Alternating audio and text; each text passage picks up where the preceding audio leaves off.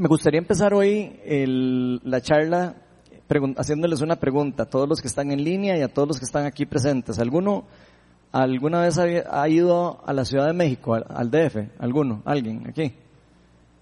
Okay. ¿Cuánto? ¿Solo una persona? ¿Dos? Ok, en internet me imagino que varias personas. Pero bueno, dicen, por lo menos, yo, yo sí he ido y lo he visto, pero dicen que el México DF lamentablemente es una de las ciudades con más smog en, el mundo, de las ciudades catalogadas como más contaminadas, con más smog, mucho vehículo y mucho tránsito y mucha cosa, eh, mucho, eh, eh, mucho quema de combustible y ese tipo de cosas. Y si ustedes alguna vez han visto alguna película o han ido personalmente a esa ciudad, se van a haber dado cuenta que varias personas necesitan andar con mascarilla mientras mientras caminan en la calle no todos, ¿verdad? Pero muchas personas sí andan con mascarilla en el DF y no por COVID, sino andan con mascarilla desde antes del COVID. Así que tal vez ahora no se ven tan raros caminando ahí en México con mascarilla, pero antes sí era bastante impresionante, digamos, ver a gente caminando en una ciudad con máscaras por el, porque el aire está tan contaminado, porque las personas se les hace daño estar respirando, inhalando toda esa suciedad hasta que algunos incluso se, se enferman.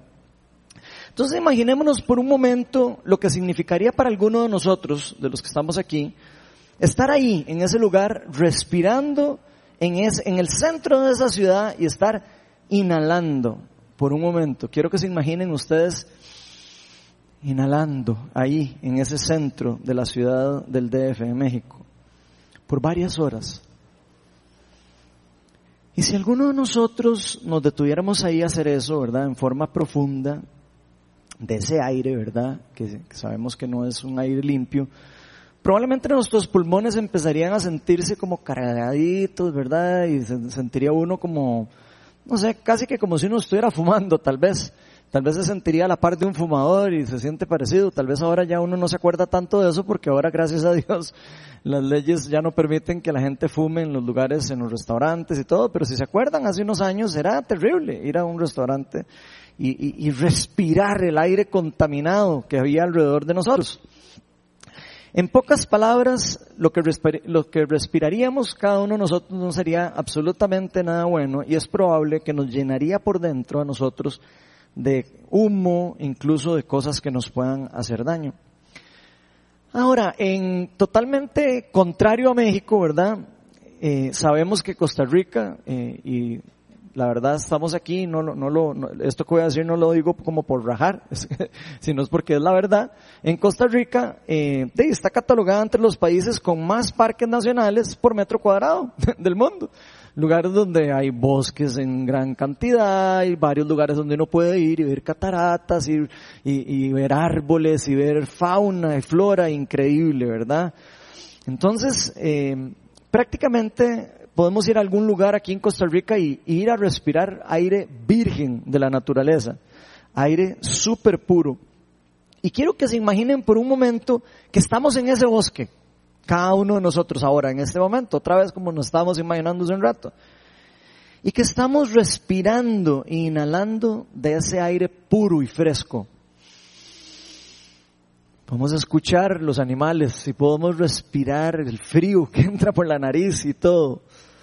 Probablemente si, si usted logra conectarse con esa imagen, casi que le puedo garantizar que usted está pensando y sus pulmones, ay, qué rico aire puro, fresco, qué delicia. Probablemente hasta, hasta nos dieron ganas de caernos ahí en la imaginación por un momento, caernos a vivir en esa frescura del lugar. Y yo eh, todo esto lo digo porque siempre me ha llamado la atención de que en este mundo en el que vivimos existen cosas similares a estas, a esos contrastes de respirar aire puro y respirar aire contaminado, solo que a nivel espiritual. La Biblia nos enseña que nosotros vivimos en un mundo en donde podemos inhalar cosas del reino, absorber cosas del reino de las tinieblas que están contaminadas, que llevan a la muerte, que nos llevan a, a, una contaminación interna, tal vez externo no lo vemos, pero internamente nos lleva a una contaminación, a un sufrimiento y a un dolor. Y por el otro lado, las cosas del reino, el aire que uno puede respirar en el reino de Dios está limpio y es un aire o un viento que nos da vida. De hecho, si no tenemos cuidado qué tipo de aire respiramos, porque nosotros estamos, si, estamos conscientes, podemos decidir en qué lugar estamos, si estamos en ese bosque o si estamos en esa ciudad contaminada. Y si no nos damos cuenta de eso y no estamos eh, sensibles a lo que Dios está haciendo, a lo que el mundo espiritual está ocurriendo alrededor de nosotros, puede que nos llegue a hacer daño a corto, mediano o largo plazo. Por eso es súper importante estar despiertos espiritualmente, estar eh, vivos espiritualmente. De manera que nosotros estemos completamente seguros de dónde es que estamos obteniendo ese oxígeno espiritual. Ahora, lograr discernir esto no es algo tan sencillo como parece a primera, digamos, no, es lo mismo que, ir, ir al bosque, ir a la ciudad y tan fácil ver la diferencia, es un poco más difícil y profundo de poder discernir. Y de hecho solo es posible por medio de la intervención divina de Dios en nosotros y solo por medio del renacer espiritual que Dios hace a través de lo que Cristo hizo en la cruz por usted y por mí, si usted ha puesto la fe en Él, es que nosotros podemos recibir al Espíritu de Dios, que es el que nos da el discernimiento para poder entender, percibir y discernir cuál de los aires es el que yo estoy absorbiendo, cuál está limpio y cuál está sucio. De manera de que cada uno de nosotros podamos experimentar incluso aceptar en algún momento un cambio. Si quiero seguir respirando de ese ambiente de tinieblas o si quiero empezar a respirar un aire limpio. Un cambio que por supuesto, tal vez no es tan obvio, pero no, no depende de nuestros esfuerzos meramente humanos, ni, ni depende de una religión, sino solo depende de una relación genuina que se da de forma gratuita como un regalo de la gracia de Dios, un regalo que nos va a permitir respirar un aliento diferente, un aliento de vida, podríamos decirlo. Por eso la charla de hoy la titulé Pasando a respirar aliento de vida. Y vamos a, iniciar con una oración, invitar al Espíritu de Dios para que nos revele acerca de lo que Él quiere que hoy entendamos de su palabra. Espíritu Santo, ven a este lugar. Espíritu de Dios, yo te pido que cambies el aire que hay aquí, que cambies la atmósfera espiritual. Te pido para que nos lleves equivalentemente a ese bosque, donde podamos respirar y podamos percibir también las cosas que hay espirituales alrededor de nosotros. Te pido para que tu Espíritu Santo nos revele, incluso que se nos revele Jesucristo, queremos que te nos reveles a cada uno de nosotros, que te nos presentes como la verdad que eres, Señor, como nuestro Rey y nuestro Salvador. Espíritu Santo, ven y acércanos a Jesús, guíanos hacia, hacia Él, que es el camino al Padre. Espíritu de Dios, te pido que me llenes en este momento y me empoderes con tu Espíritu de manera que pueda predicar, que pueda hablar, que pueda proclamar la palabra de verdad que tú tienes hoy para cada uno de nosotros. Todo eso te lo pedimos en el nombre de Jesús. Amén. Bueno, hoy vamos a estar en el libro de Hechos de los Apóstoles, en el capítulo 9.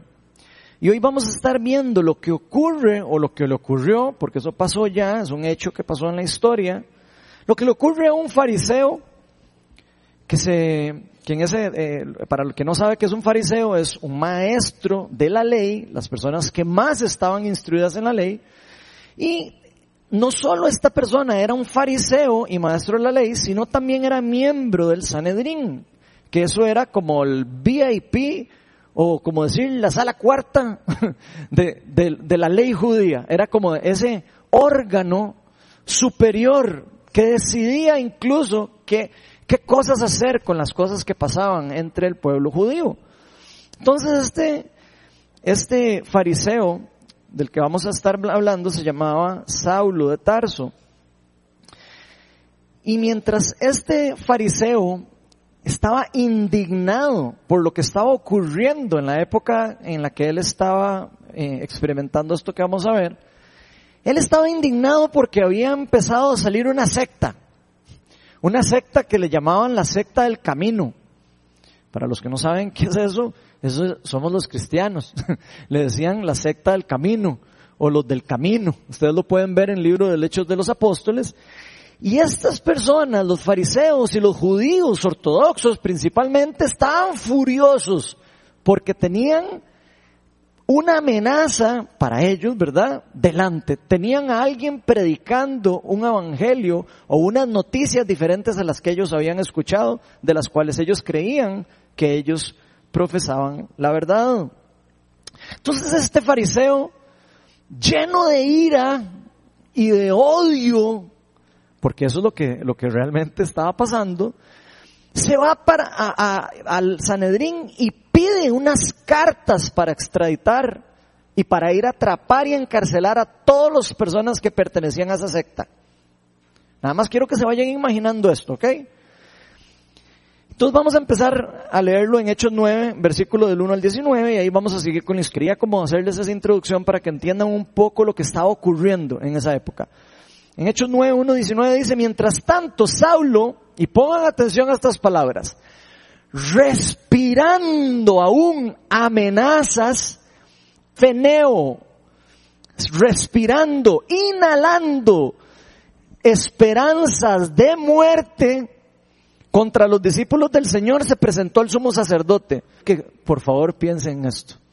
Él estaba lleno de ira, estaba llenándose del reino de las tinieblas sin darse cuenta de lo que estaba ocurriéndole. Se presentó al sumo sacerdote y le pidió cartas de extradición sinagogas de Damasco. Tenía la intención de y llevarse presos a Jerusalén a los que permanecieran al camino, fueran hombres o mujeres. En el viaje se que al acercarse a Damasco, una luz del relampagueó de repente a su alrededor. Él cayó al suelo y oyó un que le decía, Saulo, Saulo, ¿por qué me persigues? ¿Quién eres? preguntó. Yo soy Jesús, a quien sigues, le contestó la voz. Levántate, entra en la ciudad, que allí se te dirá lo que tiene. Los hombres que viajaron Saulo se detuvieron atónitos, que oían la voz, pero no veían a nadie. Saulo levantó del suelo, pero cuando abrió los ojos, no ver nada. No podía, no podía ver. Así que lo tomaron de la mano y lo llevaron a... Estuvo ciego tres días, sin comer ni nada. Había un en Damasco, por otro lado, ¿verdad? Eso es lo que está ocurriendo a la misma vez, ¿verdad? Había en Damasco un discípulo llamado Ananías, quien el Señor llamó en una visión. Se le presentó al Señor en una visión mientras estaba orando, mientras estaba haciendo algo en su casa. Probablemente estaba orando. Ananías, aquí estoy, Señor. Anda, ve a la Judas en la calle llamada derecha y pregunta por un tal Saulo de Tarso. Está orando visto en una visión un hombre llamado Ananías, o sea, Jesucristo a Ananías, Saulo está orando y vio una, tuvo una visión de que vos mismo vas a ir a visitar, para que vayamos entendiendo todo esto. Entonces dice, está orando y ha visto en una visión a un hombre llamado Ananías que entra y le pone las manos sobre él y recobre la vista. Entonces Ananías respondió, Señor, he oído hablar mucho de ese hombre y de todo el mal usado tus santos en Jerusalén está loco, mae. Está, you crazy, man. Ir a tocar a ese mae, no me mata. Y entonces Ananías respondió, bla, bla, ok, y dice, y ahora lo tenemos aquí autorizado por los jefes de los sacerdotes, llevarse presos a todos los que invocan tu nombre. Nada más la cara de loco, ¿verdad? Del susto, ¿verdad? Ve, insistió Jesús, porque este hombre es mi instrumento escogido conocer mi nombre tanto a las naciones y a sus reyes como al pueblo de Israel. Le mostraré cuánto tendrá que padecer por mi nombre. De Ananías no le quedó más otra, ¿verdad? Dice, Ananías se fue y cuando llegó a la casa le impuso las manos a Saulo y le Hermano Saulo, me lo imagino así muerto miedo. bueno, ya estoy exagerando ahí. Hermano Saulo, el Señor Jesús que se te apareció en el camino me ha enviado para que la vista y seas lleno del Espíritu. Pongan atención, ¿verdad? Para que seas lleno para que inhales el Espíritu de Dios, que prácticamente al instante cayó de los ojos de Saulo algo como y recobró la vista, se levantó y fue bautizado y habiendo recuperó las fuerzas.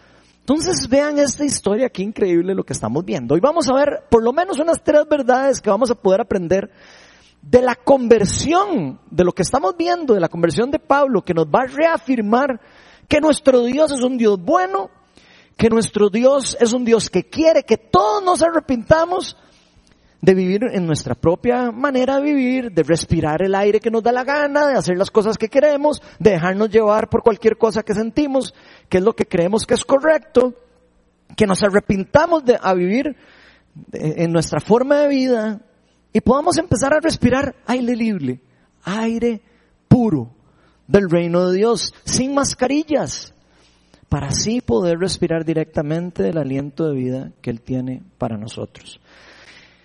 Entonces la primera verdad que vamos a ver hoy espiritual es que todos, y escuchen bien, todos hemos respirado alientos del reino de las tinieblas. Hecho del 1 al 2 dice, mientras Saulo, mientras tanto Saulo, respirando aún amenazas de muerte contra un discípulo, se presentó al sumo sacerdote y ya saben el resto de la historia. Aquí les recuerdo que la palabra que se usa ahí de cuando dice respirando amenazas es enfneo, que es inhalar, respirar o dejarse llenar, si lo quisieran ver de esa forma. Entonces, si vemos bien lo que se nos dice en este pasaje, vemos que se nos dice que Saulo está todavía respirando. O sea, tenía tiempo de estar respirando. Estaba, ya tenía rato de estar lleno de eso, estarse llenando de esa ira, de esa cólera, amenazas de muerte contra, contra los discípulos. Le pidió cartas de extradición para las sinagogas de Damasco. Y yo quiero que pensemos bien, está ocurriendo aquí por un momento. Porque él está inhalando ira, muerte en contra de quienes él creía que eran personas malas. Quienes él creía que eran personas que estaban haciendo algo malo y que le estaban haciendo algo malo incluso a su fe. Y por supuesto, era algo totalmente lo contrario. Y Hechos 17, del 24 al 25, nos explica un poco de lo increíble que es Dios con respecto a lo que Él hace y lo que Él da. Y vean lo que dice Hechos 17, del 24 al 25. Dice, el Dios que hizo el mundo y todo lo que hay es Señor del cielo y de la tierra. No vive en templos por hombres ni se deja servir por manos humanos, manos humanas como si necesitara de algo. Por el contrario, Él es a todos la vida y el aliento. Y esa palabra que sale ahí es Noé, que es prácticamente la misma palabra que estábamos hablando, solo que en otra conjugación. Y dice aliento, el aliento y todas las cosas. Entonces, todo el aliento que es bueno, todo el aire puro, si lo quisiéramos poner con esa analogía que estábamos hablando, proviene de Dios. Eso es una realidad bíblica. Se nos dice que Dios hizo todo bueno, absolutamente todo lo que viene de Él es bueno. Todo lo que viene malo es, por supuesto, del reino de las tinieblas y de todas las cosas que están en contra de Dios y que se han alejado de Dios. Entonces todo lo que viene de Dios da vida y llena, pero el aliento que no viene de Dios llena de ira, de celos, de enojo, de destrucción, que es lo que estamos viendo, que incluso dentro de las personas que decían seguir al mismo Dios, ¿verdad? Estaban experimentando estas cosas. Este enojo de Saulo no venía de ningún otro lugar más que de estar inhalando ese Noé de un espíritu probablemente de religiosidad que estaba bien arraigado en su ego religioso. Él estaba prácticamente arraigado a sus creencias religiosas y no podía soportar que le estuvieran ni siquiera diciendo algo diferente. En donde Saulo simplemente no podía permitir ni siquiera que esas personas siguieran al Dios verdadero porque él creía que el Dios verdadero era otro. Y ojo que claro que Saulo dice que creía, ¿verdad? En ese mismo Dios, solo que, que, que con la diferencia que simplemente él no estaba en una relación con ese Dios. No tenía una relación en su corazón con ese Dios. Tal vez tenía una relación en su intelecto con ese Dios, pero no en el corazón. Y pongan atención porque esto tiene mucha importancia en lo que vamos a estar hablando por ahora más adelante. Tal vez Saulo tenía conocimiento, se sabía la, Biblia, en ese momento los, los, libros del Antiguo Testamento de memoria. Era, era fariseo, era, eh, enseñaba, se sabía de memoria prácticamente todo el Antiguo Testamento. Entonces conocía a este Dios, pero lo conocía en su mente. Tenía un estudio humano acerca de ese Dios, pero no tenía un, estudio profundo de una experiencia real y genuina con ese Dios vivo. O sea, no tenía una relación personal con ese Dios como para reconocerlo que Él era el mismo a quien por ser religioso estaba Él mismo persiguiendo y atacando. Y vieran que yo creo que todos nosotros nos pasa esto muchas veces. A muchos de nosotros. A mí me ha pasado cualquier cantidad de veces. ¿Y qué es lo que nos pasa? Nos encerramos en un pensamiento personal en el que creemos que todo lo que nosotros tenemos es la verdad absoluta. Y ojo que esto aplica no solo para las cosas de Dios, a veces lo hacemos en el trabajo, a veces lo hacemos con la esposa, a veces lo hacemos con nuestros amigos, a veces lo hacemos cuando tocamos música, a veces lo hacemos cuando estamos programando, cuando estamos haciendo cosas día al día. Creemos que tenemos la razón en algo y nuestro ego empezamos a respirar aire del reino de las tinieblas y no permitimos que el Espíritu Santo nos, nos limpie para poder ver lo que está ocurriendo incluso alrededor de nosotros. Y eso nos lleva muchas veces a la destrucción. A veces en cosas complicadas y a veces en cosas no tan complicadas. Por supuesto. Incluso esto nos puede llevar a estar luchando en contra de Dios, aunque nosotros no lo sepamos. ¿Cuántas veces no dejamos que la ira, el enojo, el ego se meta entre nosotros y se interponga entre un amigo y nosotros? Cuando estamos practicando, cuando estamos aprendiendo, cuando estamos eh, capacitándonos, cuando estamos, no sé, viendo una película juntos o lo que sea. ¿Cuántas veces no dejamos que ese aire del reino de las tinieblas no nos contamine y no podemos tener el discernimiento para decir suave toque? esto que estoy respirando, esto que estoy sintiendo, no es del reino de Dios. Esto viene del reino de las tinieblas. Vean lo que dice Romanos 1, 28 al 31. Y esto es hablando precisamente de lo que le pasó a la humanidad, por supuesto, antes de tener un encuentro con Dios, ¿verdad? Y ser restaurados. Pero vean lo que dice. Además, como estimaron que no valía la pena tomar en cuenta el conocimiento de Dios y suave. Aquí yo estoy, aquí se está refiriendo al, a un conocimiento profundo de Dios. No es conocimiento mental ni ese conocimiento del que tenía Pablo en ese momento. Está hablando de un conocimiento profundo acerca de Dios. Dice, él a su vez entregó a la depravación mental para que hicieran lo que no debían hacer. O sea, si alguien no quiere poner atención y no quiere, él simplemente nos deja ir. Él no se interpone ni nos obliga ni nos empuja. No, Él nos propone y Él nos dice y Él nos llama. Pero si nosotros estamos necios y con egos y con cosas, Él siempre dice, pase adelante. pase usted. Ah, nos dice a nosotros para que vean, Dios así de bondad, incluso no nos obliga a hacer nada.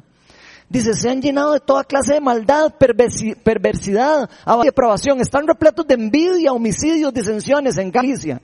Son chismosos, calumniadores, enemigos de Dios, insolentes y arrogantes.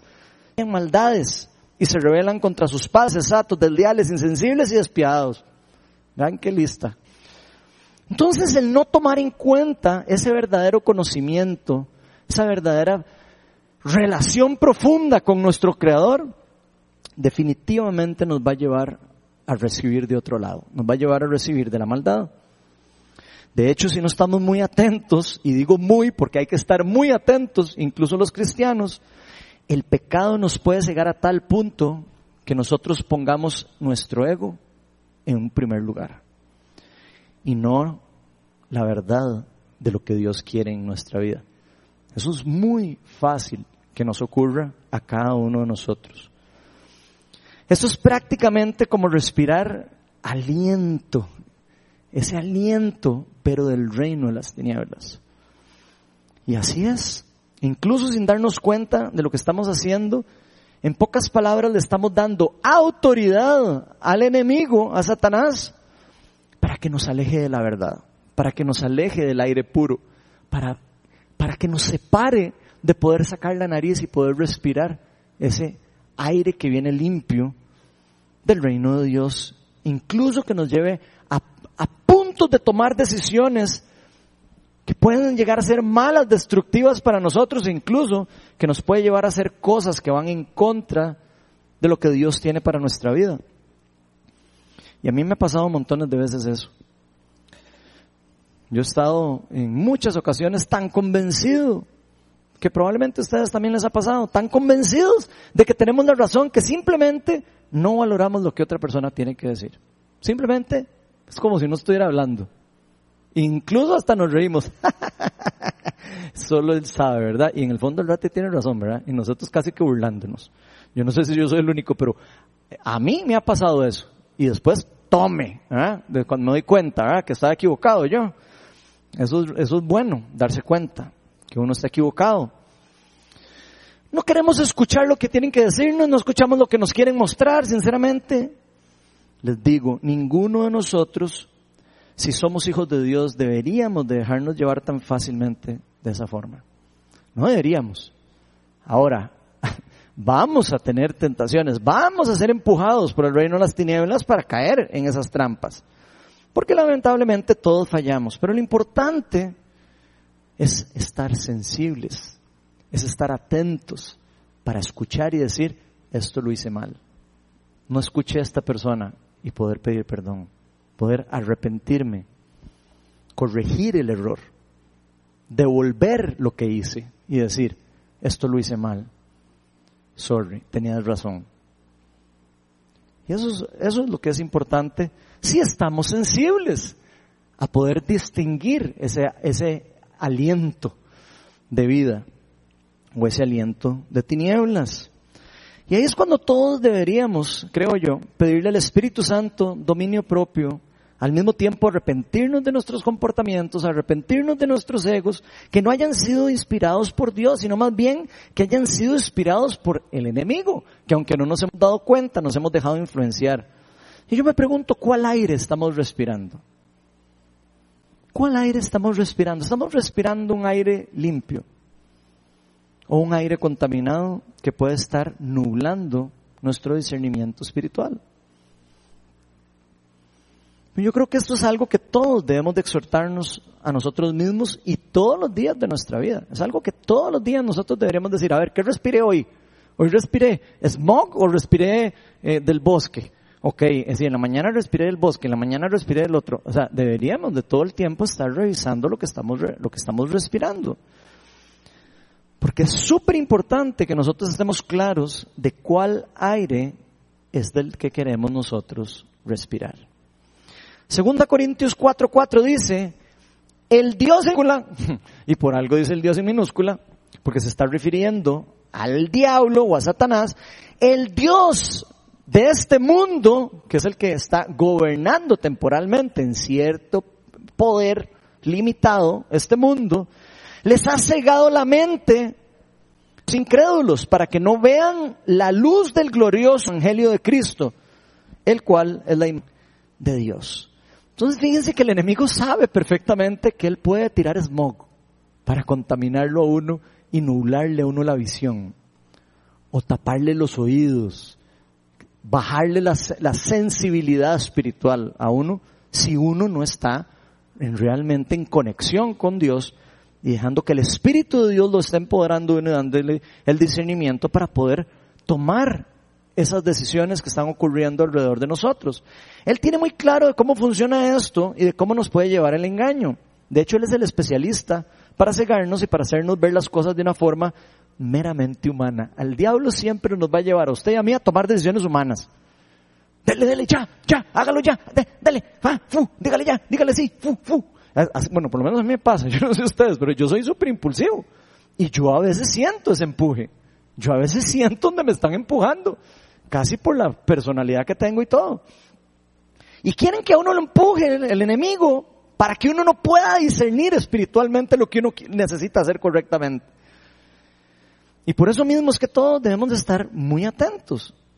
Y si sentimos que hay un poco de smog o aire sucio alrededor de nosotros, deberíamos de pedirle a Dios sabiduría y parar las revoluciones. Pedirle a Dios sabiduría, discernimiento, dominio propio, paz espiritual.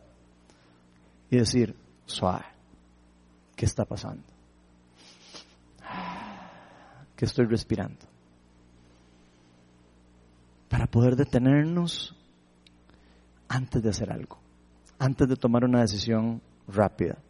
Respirar profundo de la fuente del aire limpio que viene de Jesús, que viene de Cristo, para poder primero escuchar a los demás, como dice Santiago, antes de hablar, antes de reaccionar. Estar seguros si eso es de Dios o no es de Dios antes de actuar. La segunda verdad que vamos a ver hoy es que Dios siempre quiere darnos aliento de vida. Y Hechos 9, del 3 al 9, dice, en el viaje sucedió que al acercarse a Damasco, casi que le coloco, ¿verdad? en este caso, si se acuerdan de le coloco, es el que salía en Odisea Burbujas. Malo la película, ¿verdad? De este Saulo de Tarso, ¿verdad? Al acercarse a Damasco, que casi iba con sus cuchillos y con sus espadas, ¿verdad? Para meterlos a todos en la cárcel. Dicen que un cielo lo relampagueó de repente al su alrededor. Lo llenó de luz todo lo que había alrededor de él y cayó al suelo y oí una voz que le decía, Saulo, ¿por qué me persigues? Y él miedo, ¿quién eres, Señor? Yo soy Jesús, a quien tú persigues. ¿Te diste cuenta que estás siguiendo a, a, Dios que estás tratando de defender? Eso es lo que le está diciendo Jesús. ¿Ah? Levántate y entra a la ciudad y te voy a decir lo que va a pasar. Y ya en esa parte porque ya lo escucharon. Lo importante es que veamos cómo Dios siempre está en búsqueda de nosotros y siempre quiere darnos aliento de vida.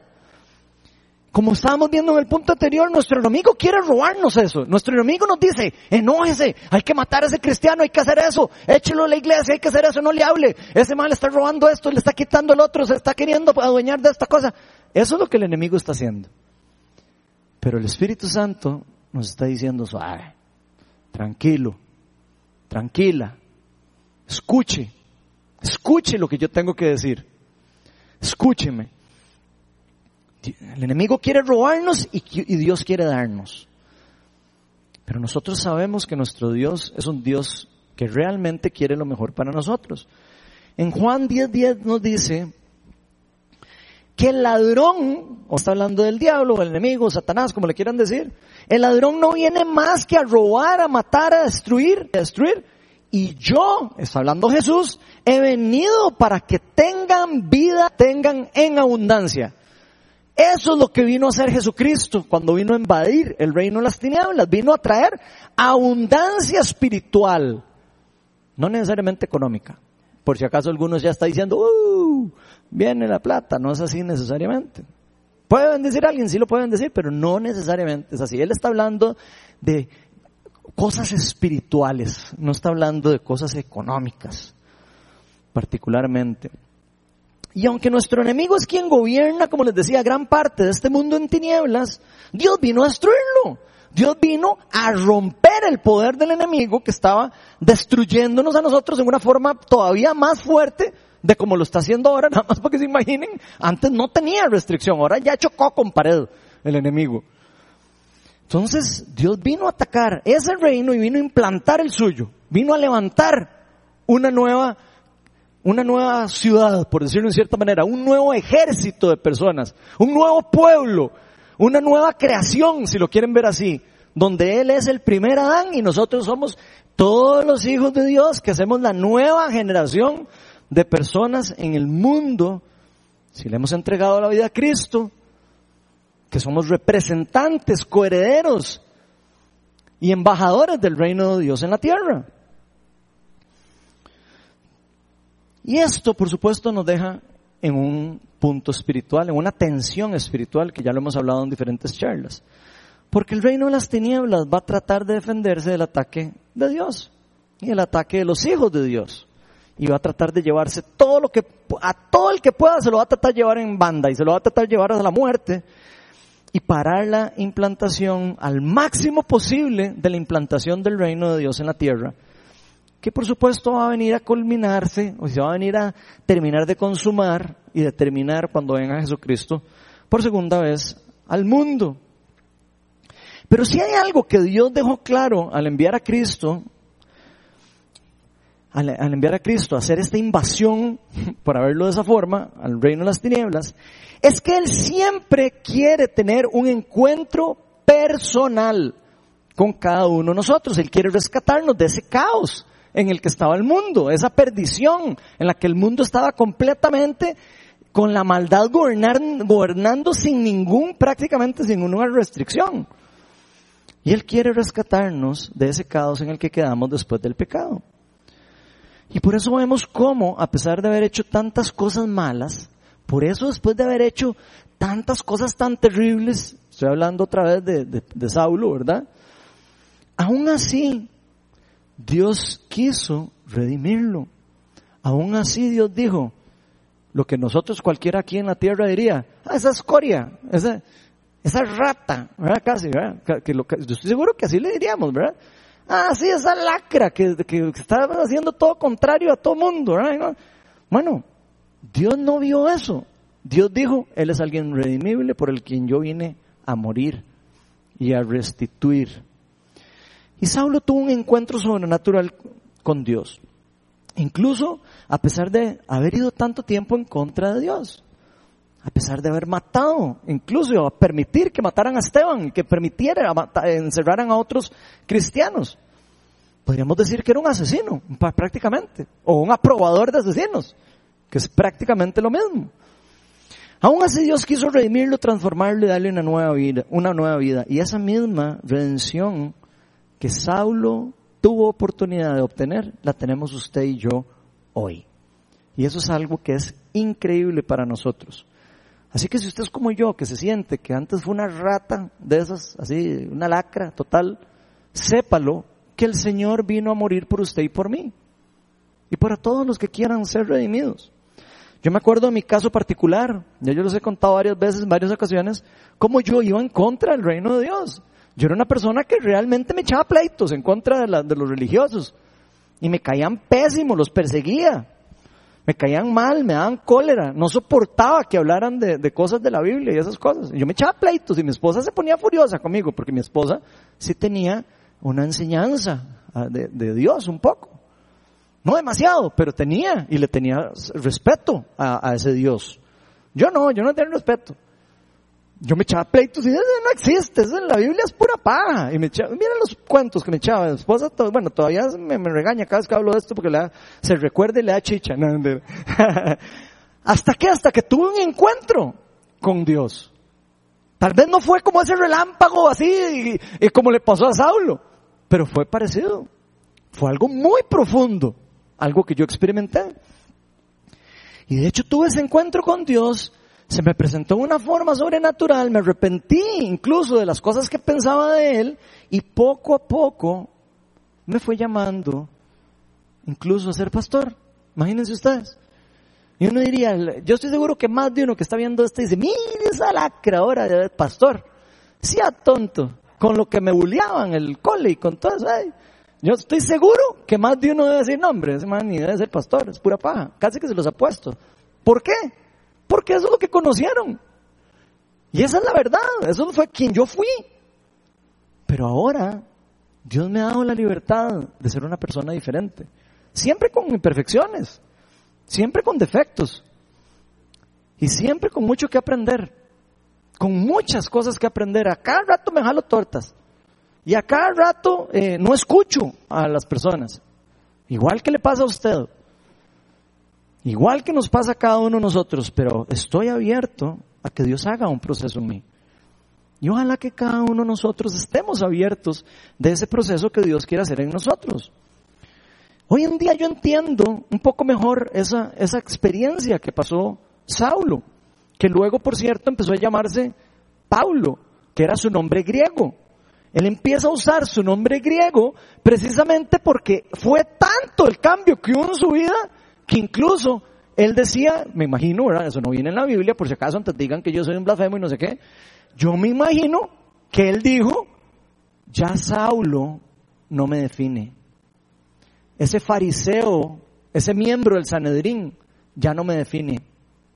Tal vez él buscaba su identidad en el conocimiento y en el, en el reconocimiento de la gente. Y él llegó a entender que eso no valía nada. Y entonces él se empezó a llamar a sí mismo, no fue que Dios le cambió el nombre, por si no sabían, él empezó a llamarse a sí mismo Pablo porque él empezó a predicar en el habla griega. Él hablaba griego también. Entonces él empieza a predicar y se pone el nombre de Pablo y, me imagino para que sea, fuera más fácil también para él predicarle a los gentiles. Pero vean qué impresionante el cambio que tiene que haber para que una persona diga, no, ese Ronald de antes ya yo no soy. Ese Ronald eh, que existía antes no vale nada. Vale algo, sí, porque aprendí algunas cosas y me arrepiento, pero aprendí. Pero ya no me define quién soy yo ahora. Ahora lo que me define es lo que el Espíritu de Dios y lo que Jesús mismo ha hecho en mí y me ha dado una nueva identidad. En realidad lo que Dios piensa de nosotros es lo que realmente importa, no lo que los demás dicen somos. Y eso es demasiado importante. Entonces la Biblia es clara en cuanto nos dice que Satanás quiere destruirnos y quitarnos todo lo que Dios nos quiere dar. Por el contrario, Dios quiere darnos lo mejor, dice la palabra, Él quiere darnos una buena vida, de hecho. Ezequiel 37, versículos del 4 al 6, dice lo siguiente, entonces me dijo, profetiza sobre estos huesos y diles huesos secos, escucha el Señor. Aquí quiero ponerles un contexto.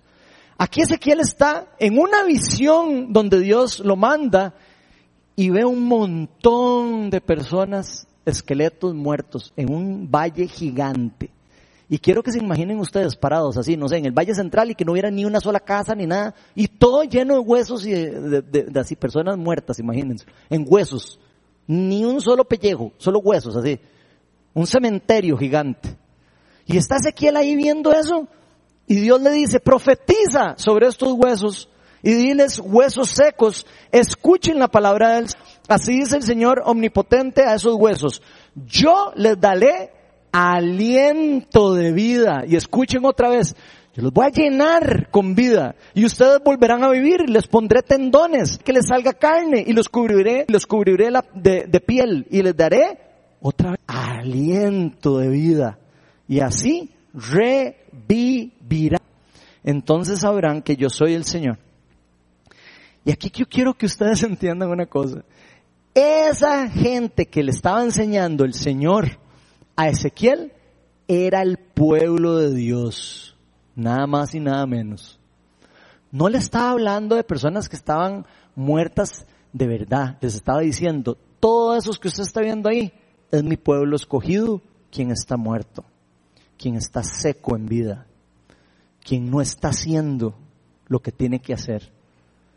Están secos, no están respirando de la fuente del bosque de vida, del reino de Dios, no están recibiendo del aire, se están dejando alimentar solo de sus deseos y del humo y de la contaminación que hay alrededor.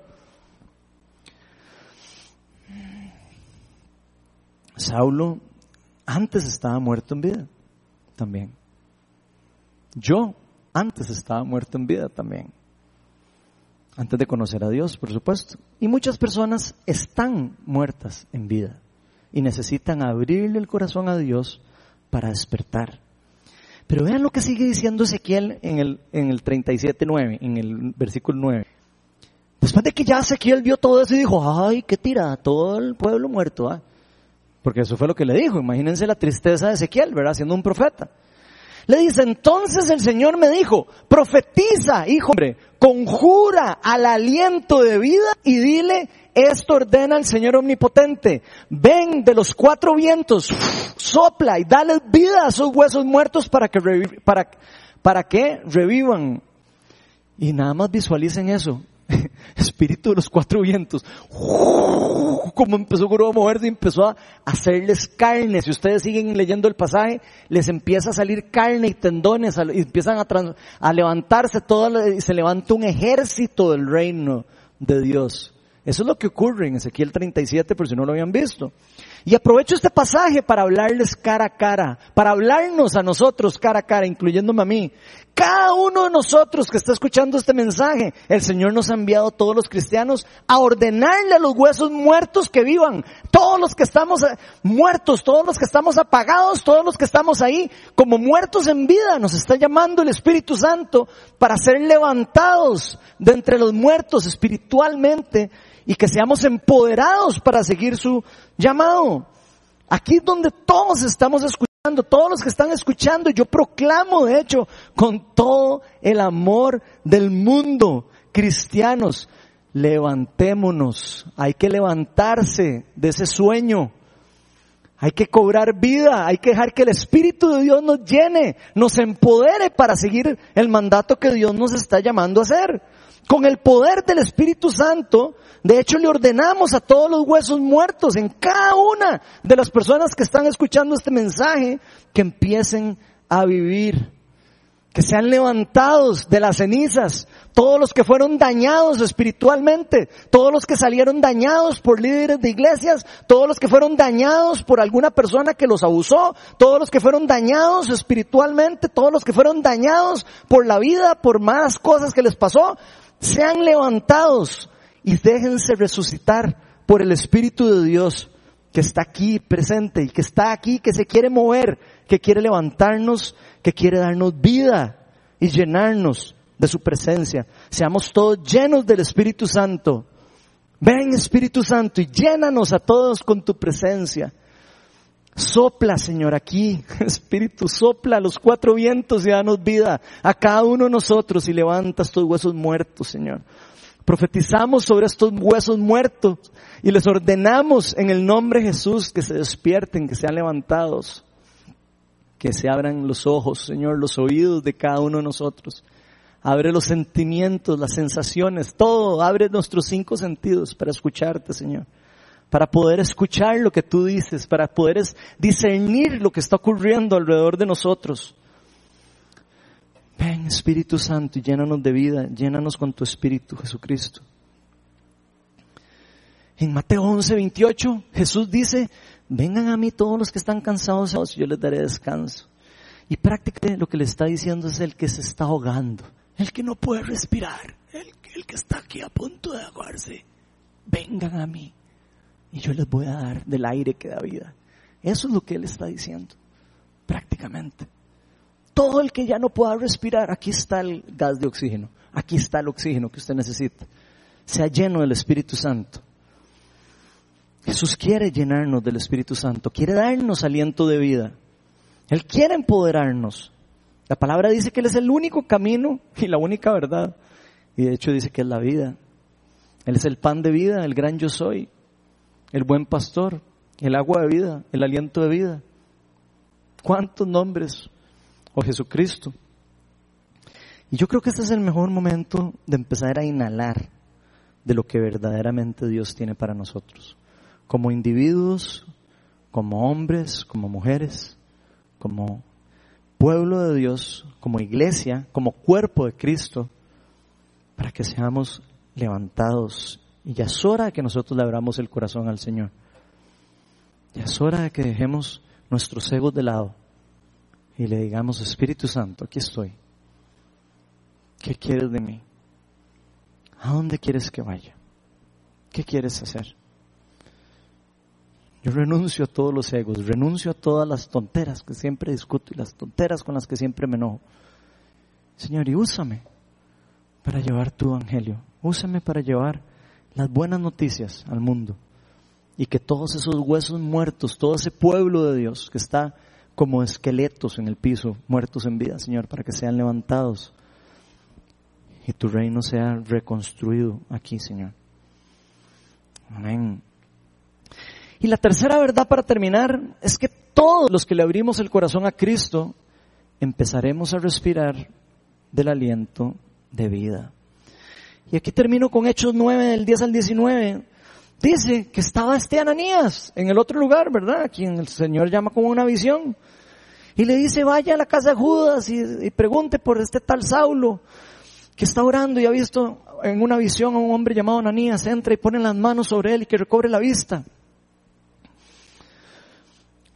Entonces Ananías respondió, Señor, he oído mucho hablar de este hombre y todo el mal que ha causado tus santos en Jerusalén. Y ahora lo tenemos aquí autorizado por los jefes de los sacerdotes para llevarse presos a todos los que invocan tu nombre. Ve, insistió el Señor. Porque este hombre es, el instrumento, es mi instrumento escogido. Es hombre al que usted cree que es una lacra, es el instrumento escogido al que voy a transformar, al que yo voy a cambiar, al que voy a reconstruir y al que le voy a enseñar quién es el Señor. Ese es el instrumento que yo escogí. Y aclaro, ni usted, ni yo, ni ninguna persona podemos saber cuál es el instrumento de Dios que Dios va a usar. Así que no podemos rechazar a ninguna persona sin saber precisamente qué es lo que Dios está haciendo a través de una persona. Ananías se fue y cuando llegó a la casa le impuso las manos y le dijo, hermano Saulo, el Señor Jesús que te, pareció en el camino me ha enviado para recobrar la vista y seas lleno del Espíritu Santo. Y ya todos saben lo que terminó haciendo Pablo. Terminó escribiendo la mayoría del Nuevo Testamento. Lo que usted y yo estamos leyendo casi siempre que venimos a la iglesia está escrito el 70% por Pablo. El mismo Saulo, el mismo que los cristianos rechazaron y les daba miedo sentarse a comer con él porque no sabían si les iba a hacer algo malo. Está en la Biblia. Le tuvieron miedo por meses hasta que Bernabé se hizo amigo de él y le dio oportunidad y lo discipuló Bernabé a él. Y después él terminó enseñándole a Bernabé. Las vueltas que da la vida, ¿verdad? Por eso no podemos nunca despreciar a ninguna persona en el reino de Dios.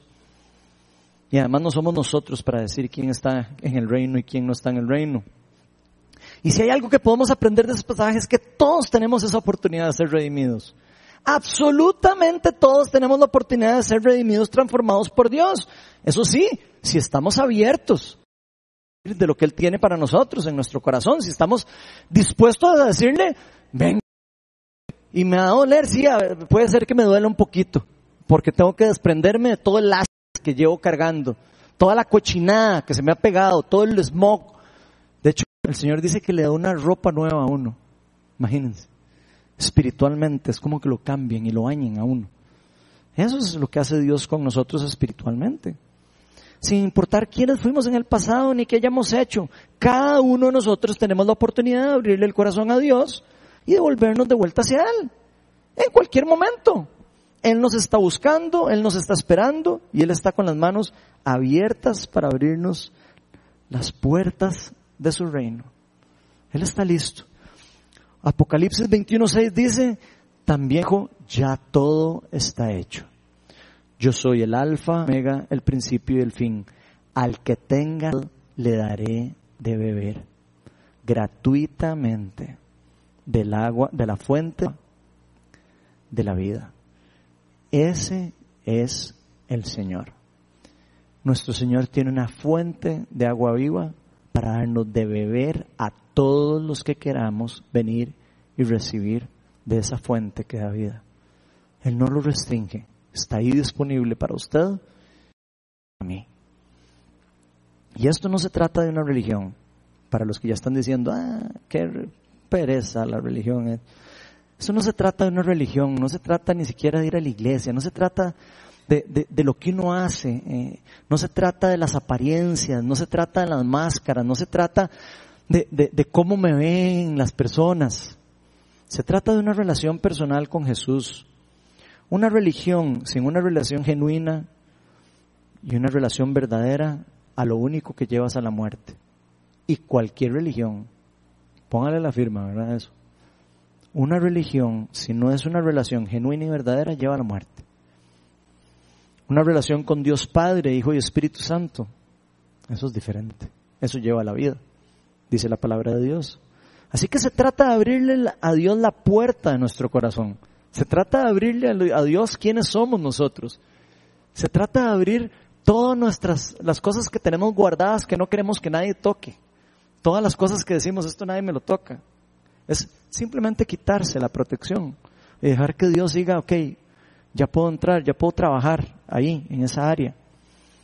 Se trata de dejar morir nuestros egos, morir a nuestros deseos personales y dejarnos rescatar y guiar por Dios. Cada uno de nosotros hemos estado inhalando aire del reino de las tinieblas desde que nacimos. Cada uno de nosotros. Hay gente que no lo sabe. Y Dios nos está ofreciendo empezar a respirar aire puro. En cualquier momento. Está disponible. A un aliento que da vida que solo Él puede ofrecer. Solo Él puede darnos. Usted puede ir al bosque y puede ir a campamentos y todo y puede respirar eso. Eso se le va a acabar. Eso es parecido al agua cuando llegan a pedirle a la samaritana eh, agua, Jesús, que Él le dice, de esa agua, sí, usted puede tomar y se le quita la sed ahora, pero mañana va a tener sed otra vez. Este aliento de vida, esta agua que tiene Jesús para nosotros, es agua y aliento que no se termina, que no se acaba, es eterno, es para siempre sacia nuestro interior por completo. Y solo Él nos lo puede dar, solo ahí lo podemos encontrar. Joel 2, del 12 al 13 dice, ahora bien afirma el Señor, vuélvanse a mí de todo corazón, con ayuno y llantos. Y oigan lo que dice aquí, rádguense el corazón y no las vestiduras. Vuélvanse al Señor su Dios, porque Él es bondadoso y companto para la ira y lleno de, y lleno de amor y cambia, no castiga. Y aquí se nos termina diciendo, dejen de rascarse las vestiduras que son las muestras externas de quienes somos. Yo me puedo arrancar la camisa y ustedes van a decir, sí, se rompió la camisa, pero ¿y lo de adentro? Dios no quiere que nos arranquemos la camisa y que jugamos, mira, qué chicha, eh". sí, es que la religión y ya. Eso no es un cambio. Eso no es una transformación. Dios no quiere que nosotros parezcamos robotcitos religiosos, ni quiere que parezcamos afuera, en lo profundo, eh, haya puro odio y, ira y enojo y todo. Eso es exactamente lo que le pasaba a los fariseos. Jesús les decía, ustedes son muy bonitos por fuera, pero por dentro están llenos de pudredumbre. Son sepulcros blanqueados, les decía. No me interesa que ande vestido fariseo, no me interesa que ande vestido de blanco, no me interesa que ande vestido como usted quiera. Eso no es lo que importa. Lo que importa es que usted se rasgue su corazón y abra su corazón al Señor. Hay algo íntimo que ocurre cuando uno se rasga el corazón en lo, en, lo, en lo, más íntimo de nuestro ser. Porque ahí es donde Dios entra, ahí es donde Dios actúa, ahí es donde Dios transforma. Porque Dios quiere sanarnos. Dios quiere restaurarnos. Dios quiere sanar lo que ocurrió en el pasado. Dios quiere que olvidemos esas cosas. Dios quiere transformarnos en una nueva creación. Él quiere que lo que a usted le afectó en su vida en el pasado, usted lo deje atrás y siga adelante con las cosas que Él tiene para usted en el futuro. Y yo, todos. Es algo que Él quiere para todos. Dios quiere entrar en nuestra vida. Él nos quiere transformar. Él lo que en verdad quiere es que cada uno de nosotros pasemos hoy mismo a respirar el aliento de vida. Vamos a ponernos todos de pie.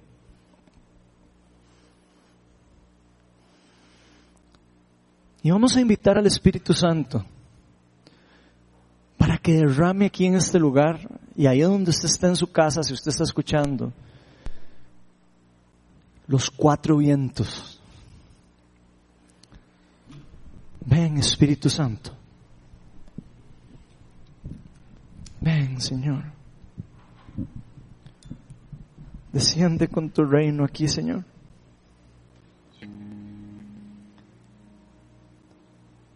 Ven y cambia, Señor, la atmósfera alrededor de nosotros.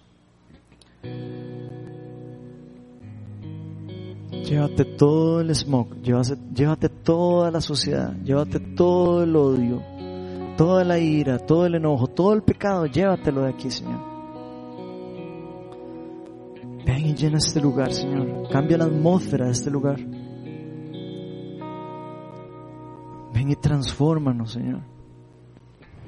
Danos la oportunidad, Señor, de entender que no se trata de lo externo, Se trata de lo interno. No se trata de nuestras apariencias. Se trata de nuestro corazón. Oh Señor. Señor, yo pido perdón por cualquier tipo de religiosidad que yo haya hecho, Señor. Cualquier tipo de religiosidad a la que yo haya estado atado. Señor, y yo lo que te pido, Señor, y para mí y para todos los que quieran unirse a esa oración, Señor, es que nos des un espíritu de relación profunda contigo, Señor. Queremos conocerte en lo profundo. Queremos conocer al Hijo del Hombre, conocer al Hijo de Dios. Queremos conocer a Jesucristo en lo más profundo de nuestro corazón. Queremos ser como Él, queremos comportarnos como Él. Queremos que tú vivas en nosotros, Señor. Tu palabra dice que tú eres la única esperanza en nosotros. Nosotros por nuestra propia cuenta no podemos. Somos imperfectos. Ven Espíritu Santo y llénanos, va. Más de ti, Señor, menos de nosotros. En realidad yo no sé qué tipo de aire hemos estado respirando, gente. Cada uno de nosotros. Lo que sí sabemos es que el viento que viene de Dios nos da vida. Lo que sí sabemos es que necesitamos a Jesucristo. Ven y llénanos con tu presencia, Jesús. Ojalá hoy cada uno de nosotros nos llevemos una tarea, meditar en lo que el Señor ha hablado hoy. Porque la iglesia de Cristo ha estado dormida. La iglesia de Cristo ha estado más dormida que despierta. Y ya es hora que despertemos. Ya es hora de cobrar vida. Ven Espíritu Santo y llena tu iglesia, llénala. Quita de nosotros todo el espíritu de religiosidad que está entre nosotros. Déjanos ser guiados por tu Espíritu Santo Hoy Dios nos está llamando a cada uno de nosotros para que abramos nuestro corazón a Él y le digamos, aquí estamos Señor. Ven y tómanos. Somos tuyos y solo para ti. Permítenos que pasemos a inhalar solo viento puro de tu reino, Señor, aliento de vida, que seamos llenos del Espíritu Santo y de la presencia de Dios, de tu presencia. Espíritu de Dios y llénanos. Que venga tu reino, Señor, y que se haga tu voluntad en nosotros.